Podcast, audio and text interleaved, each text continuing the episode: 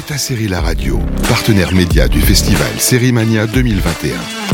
Bonjour, nous sommes en direct du festival Sérimania édition 2021 dont Beta Série est partenaire média. Nous avons le plaisir d'interviewer Jermund Eriksson, créateur, et Paul Svedhagen, acteur principal de Furia, une série en 8 épisodes en compétition officielle du festival. So we've had the pleasure to see the first two episodes. Um, can you tell our listeners what the show is about? It's about how, in warm and nice and beautiful places, darkness can still exist, and we are try- trying to tell the world how the new form of right wing extremism works online, but not like American History X, that it's recognizable and that it's everybody is skinhead and will have swastikas. The new form is more dark and is fewer people, but they're online and they're very dangerous. So, How did the show come to life? we had a terrorist attack in 2011, uh, worst solo terrorist in the world's history, I reckon, uh, uh, and the forces that was inside that terrorist, it, he was a product of very rational online forces, and me and the other writers and directors want to tell uh, in a thriller format we can make these ideas travel more. So people can engage in a thriller's we hopeful uh, hopefully a suspenseful story. Uh, they can engage with ideas that we think the world needs. It's not only norway. Radicalization mobilization polarization and acceleration the new form of terrorism exists. It exists in germany in france in belgium in the uk and uh, hopefully our show will be watched there as well Paul, how did you come on board to the show?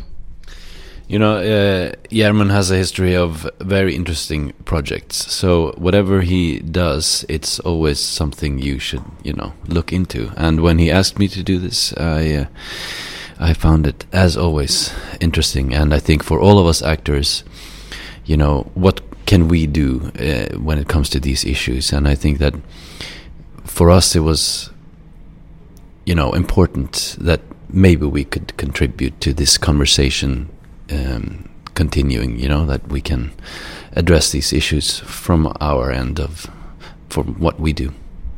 So, Landscape is the first appearing character uh, in the series. How important was it to you to set the show in a beautiful place with a strong visual identity?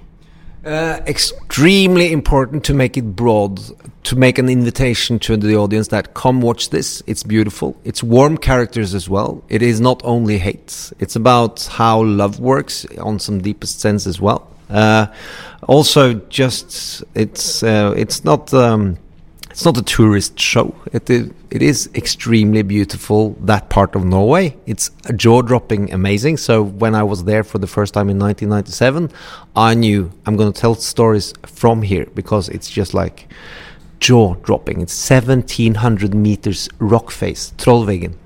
And I was dead drunk when I was there because I was young. we were partying and I didn't remember how far is it to the city. And if it's too far, we can't produce shows because it's too expensive. And when I came back, I thought, oh, how far is it? If it's too far, it's not going to happen. And it's only 11 minutes. I felt, yeah, but when you're hungover back in the 90s, it felt like hours. So it was given. I'm sure it's the same thing when you hangover now. I don't know. I'm uh, never hangover anymore. If my mother is listening to this podcast, I'm sober as you are, my mom. So, uh, at some point in the show, there's a direct quotation about Sherlock Holmes. Was it uh, an inspiration for you? Did you have any other artistic inspirations when you made the show?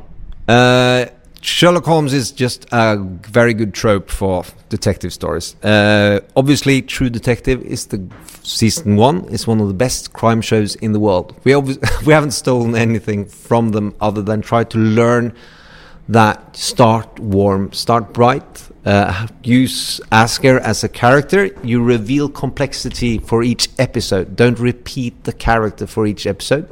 Uh, Homeland was a great inspiration in the sense that the topic they deal with is Islamic terrorism, and they deal with it in a level that Barack Obama says, "Send me the show before it airs," because I've never seen a show dealing with these issues and dilemmas more important to me now more true to how hard and how dark it is than that show. So we try to deal with the we, we try to pass the Barack Obama test.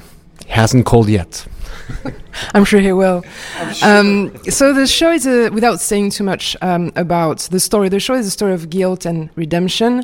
Uh, there's like a kind of parallel between the two main characters. The cast is obviously uh, awesome. So um, the character of Asgeir, played by Paul, um, is very calm and nice, but like on a deeper level, he's um, you can feel he's quite scary. Uh, Paul, can you tell us how you prepared for that role and how you see the character?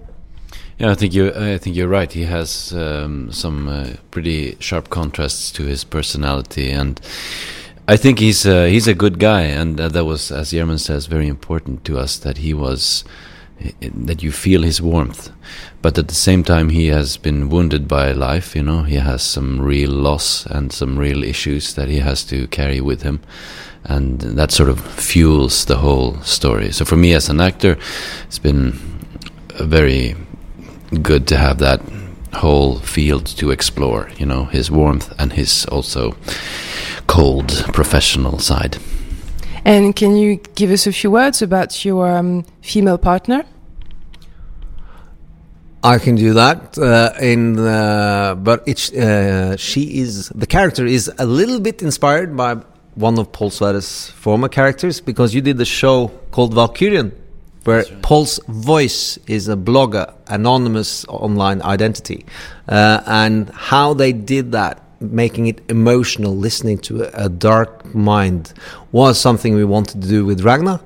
Uh, Ragna is a dark blogger. She's online. Uh, she, most people in the warm and nice village doesn't know that, uh, but telling her story and making it inviteful so that you engage in her was important and is a crucial part of the show. Uh, and she's inspired by also other very famous, I'm not going to spread their names, but online identities in Norway that writes for a global audience. And that was key to radicalization in Norway, at least, and other parts of the world. What do you hope or expect the show can inspire? Uh, reflection. Well, this is going to sound pretentious, but we are actually pretentious people. That's fine. We believe that words matter. We believe that you can spread ideas. Creating drama series do not give you Wikipedia knowledge, but it gives you emotional preparedness and it can convey cultural ideas. And if we get this right, people will engage in new conversations about how radicalization works and how we should try to never quit fighting these forces. Is there a second season planned? It's a second and a third. Uh, it's a wish for five seasons, uh, but we we're working on uh, getting a season two sold. Uh, uh, but let's see if this first one is successful. I hope so. We wish you all the best uh, for the competition. Do you know, uh, do you have any leads on uh, the possibility that the show can be seen in France? I will come to every person in France and show it personally if it doesn't get aired in France. Is there any other upcoming project uh, you'd like to tell us about, Paul? Uh, well, that's uh, that's uh, yeah. Well, I'd like to tell you about a lot of projects. Uh, no, uh, it's it's busy days for us. I mean, this series was made in uh, like a full-on pandemic, which made this experience very strange. And and strangely enough, for many of us, the pandemic has been a very busy time. So hopefully we the will. Middleman, you have to say. Yes, the, uh, we're going to Toronto Film Festival next week, and uh, and the yeah. other Norwegian one, Johan. Yes, yes, there are uh, several movies coming out. I'm All a huge Paul Sverre fan. pandemic produced material for you guys. I can only hope that you will like it. And find all the other Norwegian shows where Paul is playing. Where I would say uh, Valkyria, Exit. Uh, yeah, th those are good candidates. Yeah. I think. I love my Norwegian competitors as well. Or I pretend to. You guys seem to be very, very fan of each other's work. It uh, sounds it sounds really cool. Uh, so thank you very much for the both of you for this uh, great show and best of luck for the competition. Pour celles et ceux qui sont inscrits sur seriemaniadigital.com, vous pouvez accéder aux épisodes pendant 24 heures et partager vos réactions sur le salon de discussion animé et modéré par Beta Série. Pensez à inscrire Furia sur votre agenda Beta Série pour être informé de sa diffusion en France. À très vite sur Beta Série la radio. Beta Série la radio, partenaire média du festival Série Mania 2021. Mm-hmm.